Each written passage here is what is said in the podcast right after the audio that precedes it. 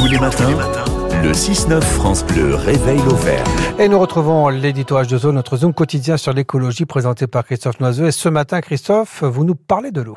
Eh oui, l'eau qui représente aujourd'hui un défi planétaire. Et ici, en Auvergne comme ailleurs, la ressource en eau figure parmi les enjeux environnementaux prioritaires. Depuis plusieurs années et plus que jamais aujourd'hui, l'eau et son accès représentent un enjeu politique, social, économique, sanitaire et même géopolitique. Au niveau international, l'eau douce est une ressource rare et répartie de manière inégale. Elle est également soumise à diverses pollutions et représente des impacts socio-économiques et sanitaires considérables. Et ici en Auvergne, qu'en est-il? Eh bien longtemps considéré, à tort d'ailleurs, hein, comme le château d'eau de la France, notre région Auvergne subit comme ailleurs un déficit des ressources en eau dû à une répartition inégale. Pour preuve, il tombe en moyenne 2000 litres d'eau au mètre carré par an sur certains secteurs du Cantal ou du massif du Sancy, contre 600 litres d'eau au mètre carré par an dans la plaine de la Limagne.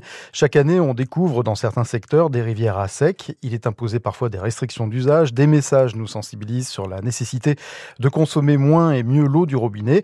La qualité de l'eau de consommation se trouve impactée par de multiples pollutions d'origine diverses, industrielles ou agricoles. Pour de nombreux spécialistes et scientifiques, il serait grand temps d'intégrer ces problématiques et de privilégier des transitions vers des, des industries respectueuses et une agriculture moins intensive et moins consommatrice de produits chimiques de synthèse. Mais il en est de même pour les collectivités locales, les jardiniers amateurs et chacun d'entre nous à l'échelle de nos foyers. Bref, préserver l'eau, c'est l'affaire de tous. Il faut aussi repenser les impacts de certains aménagements à l'échelle du territoire. Et oui, et à commencer par la lutte contre l'imperméabilisation des sols. Plus nos aménagements sont imperméables et plus l'eau ruisselle. Les inondations liées aux orages de plus en plus violents sont dues en partie au tassement et à l'imperméabilisation des sols. C'est comme verser de l'eau sur un parapluie, mais ce n'est pas tout. L'arrachage des haies, les coupes à blanc dans les massifs forestiers, l'assèchement des zones humides, le calibrage des cours d'eau aggrave la situation, sans parler de l'impact des retenues collinaires et des fameuses bassines agricoles fortement décriées en ce moment.